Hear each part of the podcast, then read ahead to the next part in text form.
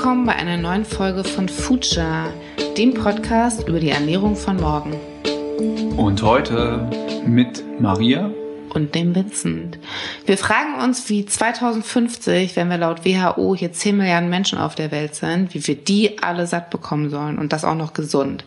Weil bis jetzt haben wir schon 2 Milliarden Menschen, die sind übergewichtig und eine knappe Milliarde von uns, die hungert.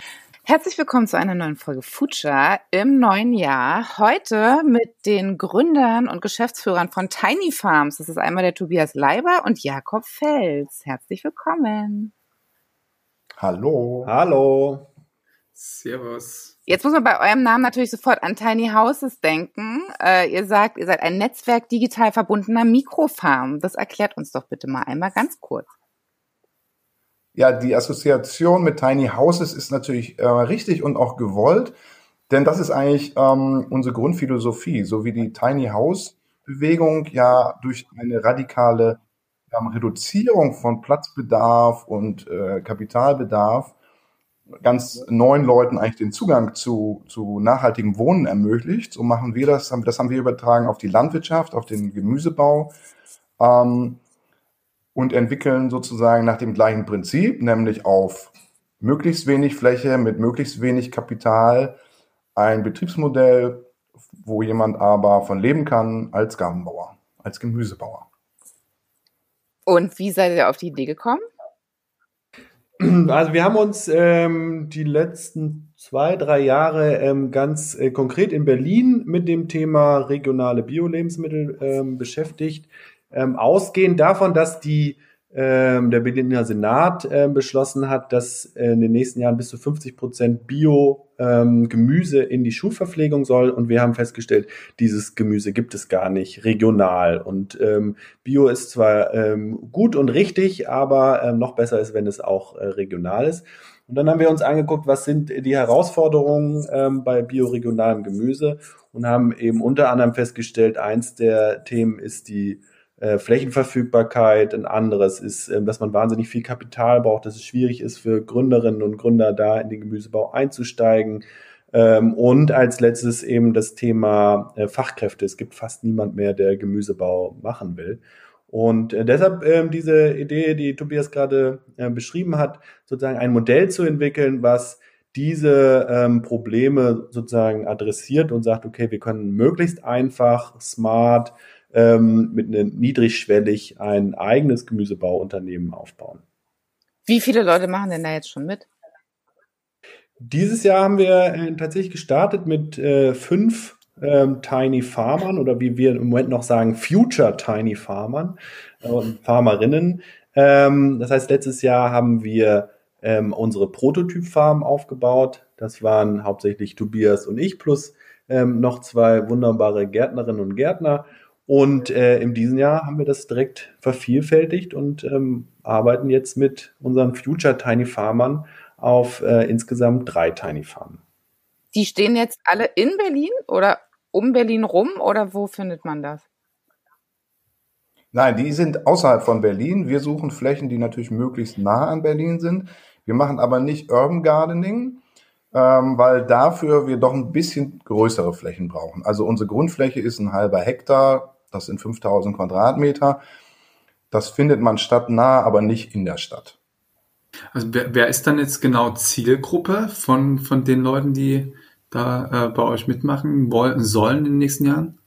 Also ähm, da sind wir ähm, sicherlich ähm, so ein bisschen einmalig. Also wir, unsere Zielgruppe sind äh, Menschen, die, die Garten interessiert sind, die Gartenbau interessiert sind, die vielleicht schon Urban Gardening machen, die ähm, so ein bisschen aus, aus dieser Richtung kommen oder sich dafür interessieren, sind aber nicht Menschen mit einer gartenbaufachlichen Berufsausbildung.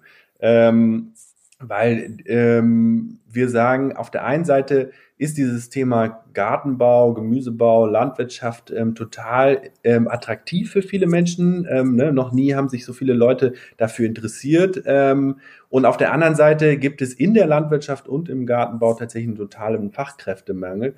Und wir haben überlegt, ob man diesen, diesen Gap nicht ein bisschen äh, versuchen kann zu schließen. Und deshalb sprechen wir wirklich überwiegend ähm, urbane ähm, sozusagen Garteninteressierte an, die sagen, okay, ich will noch ein zusätzliches Einkommen und ähm, will noch zusätzlich ähm, Gartenbau oder Landwirtschaft machen. Und genauso ist es, die, die Leute, mit denen wir jetzt zusammenarbeiten, die haben auch einen anderen Beruf. Die ähm, sind alle sozusagen aus dieser Sphäre, ähm, ich sag mal, Landwirtschaft, aber ähm, die ähm, sitzen sozusagen auch drei Tage am Computer, machen da was und arbeiten dann noch zwei Tage ähm, auf der Farm und äh, machen da Gemüsebau. Ich sag mal, ein Beispiel von sozusagen dem Prototyp unserer Zielgruppe ist eine Agentur in Berlin, wo sich die Mitarbeiterinnen sowohl die Agentur als auch die Tiny Farm teilen, die sie jetzt sozusagen abwechselnd bewirtschaften und die andere, der andere Teil des Teams sitzt im Büro. Ah, sie, die versorgen sich dann demnach ähm, auch selber oder ähm, wie, wie funktioniert das dann? Also man versorgt sich natürlich selber. Das ist klar, wenn man äh, Gemüse baut, dann isst man das auch selber. Aber für uns ist entscheidend, genau den Sprung zu machen von der Selbstversorgung zur Produktion für andere. Wir wollen eben nicht, das ist eben das auch der zusätzliche, der nächste Schritt zu Urban Garden, Gardening, Urban Farming, dass wir sagen, wir wollen nicht nur Selbstversorgung, sondern wir wollen tatsächlich produzieren für Berlin in diesem Falle und in Zukunft vielleicht für andere Städte.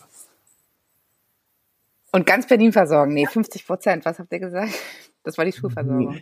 Das, das schaffen wir noch nicht, nicht, nicht ganz. Äh, da brauchen wir noch äh, einige an Tiny Farm, aber wir wollen in Zukunft auch, auch viele haben, weil wir eben glauben, dass das ein, ein gutes Modell ist, um ähm, sozusagen die, die Agrarwende mit voranzubringen. Ne? Das ist sicherlich nicht das Einzige, aber es ist, ähm, kann so ein Baustein sein. Ne? Für die Leute, die sagen, ähm, wir sprechen manchmal davon so Urban Gardening ne-, Next Level. Ne? Die, die sagen, okay, wir wollen jetzt nicht nur auf dem Balkon gärtnern, wir wollen nicht nur hier auf der Brache gärtnern, wir, sondern wir wollen eigentlich noch so eine Stufe weitergehen. Aber wir wollen jetzt auch nicht die äh, eine Lehre zum, zum ähm, Landwirt oder Landwirtin machen, ähm, sondern sozusagen so ein bisschen dazwischen stehen. Und da glauben wir eben, dass wir mit, äh, mit Tiny Farms und ähm, der Infrastruktur, die wir aufgebaut äh, haben, äh, das ermöglichen können, dass wir wirklich eben Neu- und Quereinsteigern zu einer eigenen Tiny Farm verhelfen, die auf der einen Seite eben produktiv ist, indem sie ähm, tatsächlich Gemüse produziert und auch so ist, dass ähm, sie wirklich ein relevantes Einkommen ähm, ermöglicht. Ne? Nicht nur zu sagen, okay, das ist so ein Hobby, wo ich mal ab und zu irgendwie ein paar Salatköpfe verkaufe, sondern eben auch ähm, ein Gartenbau übliches Einkommen ähm, daraus erzielt werden kann. Mhm. Also ihr vernetzt quasi auch so ein bisschen nochmal mehr Stadt und Land, aber schließt das, das innerstädtische Farming quasi nicht aus. Habe ich das jetzt so richtig verstanden? Also dieses, also dieses, ähm, ihr sagt ja, dieser halben, halbe Hektar ist in der Stadt an sich jetzt nicht, nicht so zu finden, aber dieses äh, oder klassische, klassische Urban Farming ähm, ist da quasi mit in, integriert in den ganzen Nee, eigentlich tatsächlich nicht. Also ähm, sagen wir mal, es würde jemand kommen, der sagt, ich habe einen halben Hektar landwirtschaftliche Fläche in der Stadt, würden wir jetzt nicht sagen, okay, hier kannst du keine Tiny Farm machen. Aber tatsächlich ähm, ist unser Ansatz ähm, ein bisschen andersrum, nämlich nicht das Land in die Stadt zu holen, sondern ein bisschen die Stadt aufs Land zu holen ähm, und eben die Leute zu sagen, die, den Leuten zu sagen, ihr könnt da draußen ähm, arbeiten, ihr könnt da eben Landwirtschaft oder beziehungsweise Gartenbau betreiben, ähm, und das ist auch jetzt so, ne? Die Menschen, die bei uns arbeiten, äh, kommen ähm, fast alle aus Berlin ähm, und fahren dann da raus ähm, und arbeiten da und fahren abends wieder zurück und nehmen auch das Gemüse zum Beispiel mit. Also ein Vorteil zu sagen, okay, der Transport, die Logistik, die oft ein großes Thema da Regionalität ist, äh, wird sozusagen dann da direkt ähm, mit erledigt. Genau, euer Konzept sagt ja auch, also was ihr auch stellt, so von, von, von eurem Modell her, ist ja irgendwie einmal geht es um den Anbau, um die Software und um diese Academy. Ihr nennt sie Tiny Farms Academy. Das muss ich alles schon mitbringen oder helft ihr auch, wenn mir den, wenn mir noch die Fläche fehlen würde, ich aber total Bock habe mitzumachen und auch Zeit habe? Nein, wir, Fläche ist natürlich ein Thema, was sehr wichtig, was sehr schwierig ist und wo man sehr lange im Vorlauf eigentlich dran arbeiten muss. Deshalb ist das auch ein Thema, was wir bearbeiten, was sozusagen eben genau zu den Aktivitäten gehört, die wir gemeinsam in diesem Tiny Farms Netzwerk ähm, erledigen und erledigen wollen. Und da sind wir aktiv sozusagen auf der Suche nach Flächen, die wir auch finden, die wir auch angeboten bekommen und die wir eben dann auch auf Bio schon mal umstellen. Man muss ja immer mit einberechnen, dass man zwei Jahre Vorlauf braucht um eine konventionelle Fläche auf Bio umzustellen und dann sozusagen da Tiny Farms Biogemüse erzeugen zu können. Äh, das braucht Vorlauf und ähm, das ist eine der wesentlichen Aktivitäten von uns. Also du kannst tatsächlich direkt ähm, einfach bei uns anfangen, wenn du Lust hast. Ähm, ich weiß nicht, wie viel du äh, Zeit hast. Kannst du nächstes Jahr ähm, oder auch dieses Jahr schon ähm, bei uns auf einer Tiny Farm äh, mitarbeiten. Du brauchst nichts mitbringen und je nachdem, wie viel Zeit du hast, ähm, kann das am Ende auch deine eigene Tiny Farm werden. Äh, Vincent, für dich ist es vielleicht ein bisschen weit von München, aber irgendwann sind wir auch in München, dann kannst du da auch mitmachen. Ihr, ihr werdet ja mit Sicherheit irgendwann expandieren wollen. Ähm, was ist denn jetzt äh, gerade so jetzt im, im neuen Jahr, was ist denn das nächste Ziel? Also tatsächlich äh, bauen wir gerade diese, diese Academy auf, die Tiny Farms Academy. Ähm, mit den äh, Tiny Farmerinnen, mit denen wir dieses Jahr zusammenarbeiten, ähm, die sind so, haben so ein bisschen so einen Pionierstatus und ähm, da probieren wir gerade aus, okay, was bringen eigentlich Neu- und Quereinsteiger an Wissen mit? Ähm, wo brauchen die Unterstützung? Was sind so die Themen, äh, die man voraussetzen kann? Wo müssen wir reingehen? Und ähm, das schneiden wir mit und entwickeln daraus eben die Tiny Farms Akademie, sodass eben wirklich äh, Neu- und Quereinsteiger ohne gartenbauliches Fachwissen am Ende ähm, zu einer eigenen Tiny Farms kommen können. Und dann brauche ich auch kein Kapital. Tatsächlich ähm, brauchst du ähm, wenig Kapital. Ähm, wir haben sozusagen so unterschiedliche Möglichkeiten, wie wir das machen. Entweder investieren wir und dann ähm, gibt es sozusagen einen, einen Teil des Umsatzes, der dann ähm, für die Investitionen ähm, sozusagen abgeführt wird äh, oder du investierst selber, ähm, dann ist eben muss der muss, gibt's da keinen Umsatzanteil, ähm, der abgeführt wird. Aber und das ist äh, sicherlich nochmal ein ganz wichtiger Punkt. Wir haben unser Modell eben so aufgebaut, dass wir auch wahnsinnig wenig Investitionen brauchen. Ne, man spricht in der in der ja, traditionellen klassischen Landwirtschaft immer davon, dass man pro Arbeitsplatz 500.000 Euro investieren muss, was enorm viel Geld ist, wenn man sich vorstellt, ähm, wie viel Geld man in der Landwirtschaft verdienen kann. So, ne? Sagen wir mal irgendwie im, im Finanzbereich oder so ähm, oder in der Immobilienwirtschaft so, kein Problem, da verdient du auch viel Geld, aber ähm, so einen neuen Hof zu, zu gründen und dann dafür einen Kredit aufzunehmen und dann ähm, dafür mit dem Gemüse oder mit dem, was du da anbaust, den irgendwie wieder zurückzuzahlen, das ist äh, schier unmöglich so. Ne? Ähm, und deshalb haben wir das wahnsinnig runtergeschraubt, so dass wir sagen, okay, wir können eigentlich mit äh, unter 20.000 Euro ähm, Investitionen auskommen. Ne? Jetzt hat man da natürlich dann auch keinen 700 Hektar Hof mit Traktoren und Scheune und Pipapo, sondern äh, einen halben Hektar mit einem äh, Überseekontainer, der der Bauernhof ist, also tiny. Aber ähm, es geht eben auch. Äh, könnt ihr jetzt über diese Software nochmal was äh, sagen? Also ich stelle mir das jetzt so vor, also ihr baut dieses Netz auf und dann gibt's immer mehr Leute und eigentlich macht jeder auf seinem Acker logischerweise dann erstmal so seins, aber das ist ja dann nochmal global vernetzt über diese Software von euch. Wie funktioniert das genau? Na, man muss dazu verstehen, dass ähm, eine der absolut aufwendigsten Arbeiten im Gemüsebau, gerade weil der Gemüsebau sehr komplex ist, mit sehr vielen Kulturen und sehr vielen Durchläufen pro Jahr, die Anbauplanung eine unglaublich äh, schwierige Aufgabe ist, die wahnsinnig viel Zeit kostet und die meistens gerne auch ein bisschen vernachlässigt wird und dann steht man im Sommer da und, und hat eigentlich nicht so richtig einen Plan, was eigentlich als nächstes aufs Feld kommt. Und also das ist ähm, das Kernelement dieser Software ist eben eine Anbauplanung, wo wir vorab vor Beginn der Saison ganz genau planen können, welches Beet bekommt wann welche Kultur, wann ist die Kultur wieder runter, wann kommt die nächste Kultur, wann kommt die nächste Gründung und so weiter, so dass man eigentlich einen sehr schönen Plan dann schon hat fürs ganze Jahr.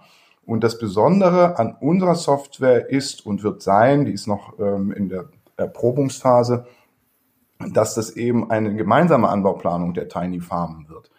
Weil wir ja die Herausforderung haben, nach Berlin oder anderswo große Mengen zu liefern. Das kann eine einzelne Tiny Farm natürlich nicht, aber die Idee ist eben, wenn die eine gemeinsame Anbauplanung haben und wir sozusagen, sagen wir mal, den Kohlrabi eben verteilen, eine große Menge auf zehn kleine Tiny Farms, ähm, dann kommt trotz Kleinheit eine große Menge raus. Das funktioniert aber nur, wenn wirklich eine koordinierte gemeinsame Planung da ist. Das ist so das eine Element. Und das andere ist, ähm, dass wir auch ähm, vertikal integrieren wollen in der Planung. Das heißt, wir wollen eigentlich die Abnehmer von Anfang an mit reinnehmen, dass wir zum Beispiel Schulcaterer schon im Jahr vorher, im Herbst vorher fragen, was braucht ihr denn ungefähr wann, an welchen Mengen? Ähm, und das direkt da ähm, einstreuen in diese, in diese Softwareanbauplanung, so dass wir eigentlich eine sehr schön nachfragegesteuerten Anbau dadurch entwickeln können und nicht, was man normalerweise erlebt, im Frühjahr irgendwann äh, sitzen alle auf ihren Salaten, dann auf den Gurken, dann auf den Tomaten, weil einfach zu viel angebaut wird für die ähm, dann nicht vorhandene Nachfrage. Also ihr, ihr schafft quasi so auch eine Planungssicherheit für, für alle Beteiligten. Das ist ein ganz wichtiger Aspekt dabei, weil, ja. weil wir auch nicht, wir wollen, wir haben auch gar keine Möglichkeit zum Beispiel zu lagern. So, wir, können eigentlich nur quasi just in time äh, produzieren. Äh, das äh, hilft auch dabei, sehr frisch, äh, sehr frische Ware zu liefern. Äh, macht es aber nötig, dass man wirklich eine Planungssicherheit hat, weil wenn die Sachen da sind, wenn die Salate erntereif sind, dann kann man nicht noch lange äh, abwarten und umdisponieren, sondern dann müssen die geerntet und geliefert werden. Oder sie kommen auf den Kompost und das wollen wir auf keinen Fall. Und über welchen regionalen Radius sprechen wir da? Also, weil du sagst, wenn ihr keine Möglichkeiten habt, das einzulagern, dann muss es ja schon alles äh, tak, tak, tak gehen. Absolut. Das ist auch ähm, absolut die große Herausforderung, den, den Vertrieb äh, so zu organisieren, dass die Dinge dann, wenn sie fertig sind, ähm, auch direkt ähm, verkauft werden können. Ähm, der Radius, den wir haben, ist also unsere ähm, jetzige Cluster. Wir sprechen immer von Clustern, wenn mehrere Tiny Farms an einem Ort sind, ist bei Fürstenwalde. Das ist so 80 Kilometer östlich äh, von Berlin. Ähm, und unsere Kunden sitzen fast alle in, in Berlin. So, ne? Also wir transportieren das Gemüse ungefähr 80 Kilometer. Habt ihr da schon mal mit, äh, mit Gastronomen oder Caterern gesprochen? Seid ihr da schon irgendwie im Austausch?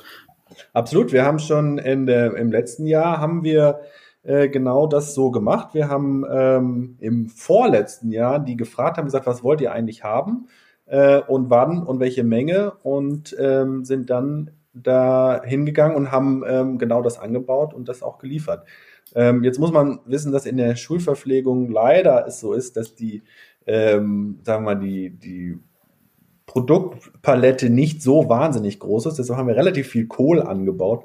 Das geht äh, fruchtfolgenmäßig nicht, nicht jedes Jahr äh, so dass wir dann auch äh, den Handel dazu genommen haben, ähm, um auch eben eine gewisse Varietät äh, zu haben und das auch weiter so machen. Aber wir behalten eben auch die, die, die Caterer und ähm, bauen dann genau das an, was die, was die haben wollen.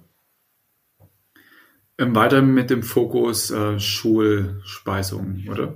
Nee, gar nicht, ähm, gar nicht nur. Ähm, das war sozusagen, sagen wir mal, so ein bisschen die, die Initialzündung für uns, weil wir gesagt haben, okay, wenn wir Bio ähm, mehr in der Gemeinschaftsverpflegung wollen, dann finden wir es auch wichtig, dass es auch regional ist und ähm, dafür wollen wir eben haben wir dieses, dieses Konzept entwickelt. Ähm, aber ähm, das ist überhaupt nicht nur auf, auf Schulcaterer ähm, beschränkt, sondern ähm, war sozusagen so der, der Anlass, das zu tun.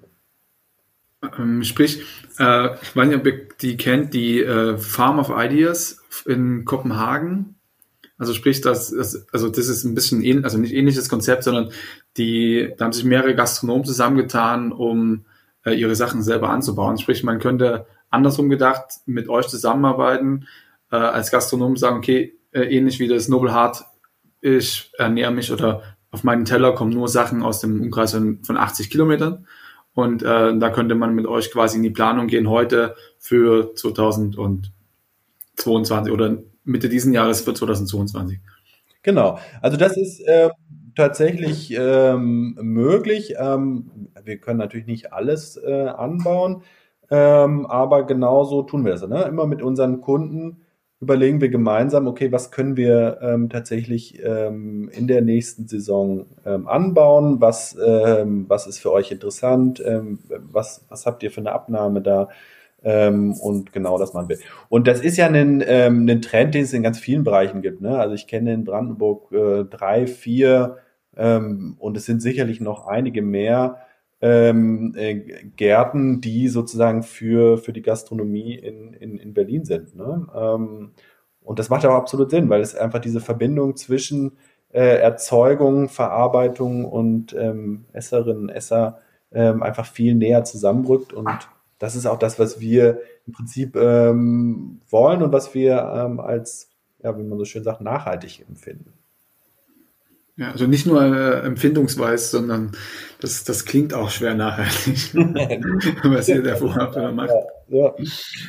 Äh, nee, also da geht auch die Gastronomie so ein bisschen hin. Ne? Also, da, also es gibt immer verschiedene Trends, aber ähm, also gerade gerade da ganz nah mit seinen ähm, Kooperations- oder seinen, seinen, seinen Produzenten zu arbeiten, macht einfach auch in der Kommunikation nach außen wieder viel mehr Spaß und Freude. Total. Ich habe ein gutes Beispiel dafür. Also ähm, wir haben in diesem Jahr äh, Rucola angebaut. Ähm, unter anderem natürlich. Und äh, der hatte ab einem gewissen Zeitpunkt so kleine Löcher. Und das ist der, der Erdfloh, der macht da Löcher rein. Ähm, das hat aber weder ein, äh, eine gesundheitliche Auswirkung noch eine geschmackliche. Ähm, das Einzige ist, dass der Rucola dann kleine Löcher hat.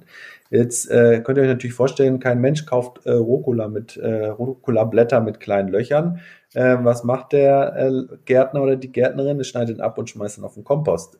Und das ist natürlich ähm, klar, das ist irgendwie der Lauf der Dinge, aber ähm, wo wir es gerade eben von Nachhaltigkeit hatten, das ist eigentlich nicht nachhaltig. Und wenn man jetzt aber eine, eine enge Verbindung zu der Gastronomie oder zu den Kunden ähm, hat, ähm, kann man natürlich auch irgendwann dann gucken, ob man eine gemeinsame Lösung findet. Ne? Wenn man zum Beispiel aus dem Rucola, Rucola Pesto oder sonst was machen würde, ähm, dann ist das ein Produkt, was ähm, absolut äh, eine hohe Qualität hat und ähm, auch eben ohne weiteres ähm, in die Gastronomie kommen kann. Aber was man dafür eben braucht, ist diese Connection zwischen Erzeuger, Verarbeiter und Verbraucher. Und die hat man eben natürlich nur, wenn man regional, wenn man eben eng zusammenarbeitet ähm, und sozusagen eine, eine, persönliche Connection irgendwie hat.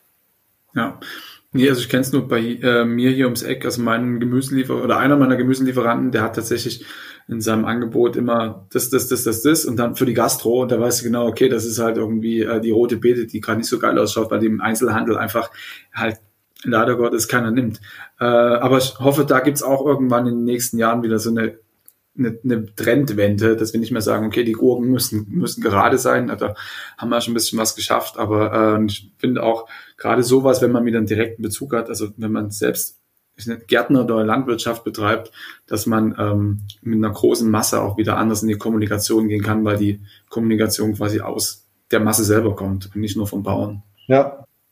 Mich würde trotzdem nochmal total interessieren, wie jetzt der konkrete Ablauf ist. Also jemand hat Bock ein bisschen Zeit. Beispiel eure Agentur, ja. Wie viel, ich meine, wenn ich jetzt äh, drei Tage in der Woche noch arbeite, kann ich ja drei Tage nicht auf dem Acker stehen. Also wie viele Leute braucht's denn dann tatsächlich konkret für eine Tiny Farm zum Beispiel, die sich kümmern, damit da auch dann nichts daneben geht und der Rucola schön aussieht? Eine Tiny Farm ist eine Person. Ah, das ist tatsächlich das ist, machbar. Deshalb haben wir die, ähm, die Größe auch so gemacht, weil wir sagen, das ist ähm, überschaubar und ähm, es ist eben eine Person. Das heißt nicht, dass du das alleine machen musst. Du kannst auch zum Beispiel dir noch jemand suchen, mit dem du es zusammen machst. Der eine macht drei und du machst zwei oder ihr macht es zu fünf, jeder macht einen Tag oder was auch immer. Ähm, aber das ist so die, ähm, die Einheit, die, die wir berechnen. Und ähm, das ist tatsächlich so ein bisschen... Ähm, ja, also die Leute sind immer stutzig und äh, wir werden das ähm, gemeinsam ausprobieren müssen. Aber unser Ziel ist es wirklich zu sagen, dass ähm, wenn du drei Tage arbeitest und noch zwei Tage äh, Langeweile hast oder ähm, nicht Langeweile hast, aber unbedingt noch was mit äh, deinen Händen machen willst oder in der Landwirtschaft oder in der Natur oder was auch immer deine Motivation ist, dass du an diesen zwei Tagen eine ähm, Tiny Farm betreiben kannst. Brauchst dann noch jemand, der die anderen drei Tage macht, so, aber ähm, tatsächlich ähm, kannst du dann äh, Tiny Farmerin werden. Was du halt absolut brauchst, ist Lust auch zu produzieren. Also das ist schon zentral, ähm, dass wir eben auch produzieren wollen und produzieren müssen. Ähm, und das macht ja auch Spaß und das macht besonders viel Spaß, wenn man das nicht äh, sieben Tage die Woche macht, sondern vielleicht nur ein oder zwei. Ähm, aber sozusagen diesen Drive, den braucht man, um zu sagen, ich will eigentlich nicht nur mich selbst versorgen, nicht nur eine schöne Zeit da draußen haben, sondern auch ähm, was produzieren, wo dann was rauskommt, was ich dann liefern kann und wo ich auch noch ein bisschen Geld mit verdiene. Krass. Also das ist ja, ähm, also das wisst ihr wahrscheinlich, aber eh hart an der Zeit, ne? Also A, dieses Handwerkliche wieder, wie Back to the Roots und, und B auch, ähm, das hat mir ja gerade durch die letzten Monate auch über Corona gemerkt, dieser Trend, nicht nur Stadt oder Stadt nur ist auch nicht nur cool, sondern äh, auch wieder den Hang nach draußen zu bekommen. Und vor allen Dingen, ähm, ich habe auch seit ja, anderthalb Jahren jetzt den Garten und äh, das, das macht schon Spaß, da wieder so Sachen anzubauen. Aber ähm, auch wie ihr schon dieses gerade mit der Software äh, angeht, finde ich auch total spannend, dass er vielleicht auch ähm, weiterzuziehen als nur für eure Tiny Farms. Ähm, weil ich war jetzt am Ende des letzten Jahres oder Ende des Sommers des letzten Jahres, irgendwie Boden waren fertig und dann, okay, und jetzt? Ähm, das, was, was ihr vorhin schon aus, äh, angesprochen hattet, ähm, Planung, keinen Dunst. Aber das klingt echt ähm, mega spannend. Ja, die geht jetzt tatsächlich an dich, Jakob. Äh, ich habe gelesen, dass du die letzten zehn Jahre, bevor das hier losging mit eurem schönen Projekt, warst du Unternehmensberater für Nachhaltigkeit in der Lebensmittelbranche. Und da habe ich mich gefragt, jetzt hast du ja gewechselt, jetzt machst du dein eigenes Ding. Hat das optimistisch gestimmt oder war das eher ein bisschen frustrierend, deine letzte Tätigkeit? Weil ich mich ja frage, ob es den Firmen dann tatsächlich um den Wandel ging oder ob das dann viel mit Greenwashing zu tun hatte. Ja, das, äh, da triffst du natürlich äh, oder stellst du die Kernfrage eines jeden Nachhaltigkeitsberater oder Beraterin. Ähm, also mir hat das unheimlich Spaß gemacht. Ich habe das ähm, total gerne gemacht und ich hatte auch immer das Gefühl, ähm, solange ich irgendjemand ähm, dabei unterstützen kann, nachhaltiger zu werden, äh, ist das positiv sozusagen. Ähm, ob der von äh, ganz schlecht auf schlecht wechselt oder ob der von gut auf sehr gut wechselt, immerhin ist es sozusagen ähm, eine, eine Entwicklung in die richtige Richtung. Ähm, und von daher hat mir das total Spaß gemacht. Mein Thema war eigentlich mehr, dass ich äh, irgendwann es ein bisschen leid war, immer anderen zu sagen, wie sie es machen müssen äh, oder sollen ähm, im Sinne der Nachhaltigkeit und ich irgendwann so das Gefühl hatte, ähm, jetzt will ich das mal selber ausprobieren, so, ne? mal irgendwie einen, selber ein Konzept zu entwickeln für eben ein relevantes Thema und da das dann ähm, auch umsetzen. Ja, da, damit bin ich jetzt happy. das hat mich noch interessiert. Ich war neugierig. Das, was du gesagt hast, dass ähm, du es auch gut findest, wenn sich Unternehmen, die Nachhaltigkeit sehr neg äh, nachhaltig negativ aufgestellt sind, auf die nächste Stufe ähm, zu heben, auch in Ordnung findest, finde ich eigentlich ganz gut, weil viele Leute schimpfen immer und ähm, halten viele Sachen für Greenwashing. Vieles ist vielleicht auch Greenwashing, aber an jedem, wie du schon sagst, jeden Greenwashing-Teil ist auch so ein bisschen was Grünes halt dran. Und ja, vielleicht noch äh, sozusagen als Ergänzung. Also man muss schon aufpassen. Es gibt natürlich auch echtes ähm, Greenwashing, ne? Aber wenn ich glaube, es geht manchmal mehr um die Motivation. Wenn ein Unternehmen sagt, ich möchte ähm, eine im Sinne der Nachhaltigkeit sinnvolle ähm, Aktivität machen und ich nutze das irgendwie, um es marketingmäßig irgendwie auch ähm, davon zu profitieren, dann finde ich das so lange kein Problem, ähm, wie auch tatsächlich diese Maßnahme sinnvoll ist sozusagen und ähm, das Ganze nach vorne bringt. So, ne? ähm, es gibt aber natürlich auch echte Greenwashing-Geschichten, äh, das ist schon, schon auch klar. Daher würde ich jetzt so langsam zu unseren Future-Fragen äh, rüberhüpfen. Und genau, die da wären, äh, auf eine durftet ihr euch ja vorbereiten, äh, auf die anderen eher nicht. Was habt ihr als letztes gegessen? Grünkohl. Also. Eigenen Grünkohl. das, super. Äh, mit Pinkel oder ohne? Äh, wir wohnen ja in Berlin, Pinkel gibt's hier nicht. Aber wäre schön, wenn es das geben würde. Meine Frau kommt aus Oldenburg und die vermisst auch Pinkel, aber hier gibt's es nicht. Also wir trinken den ehrlich gesagt immer als Smoothie.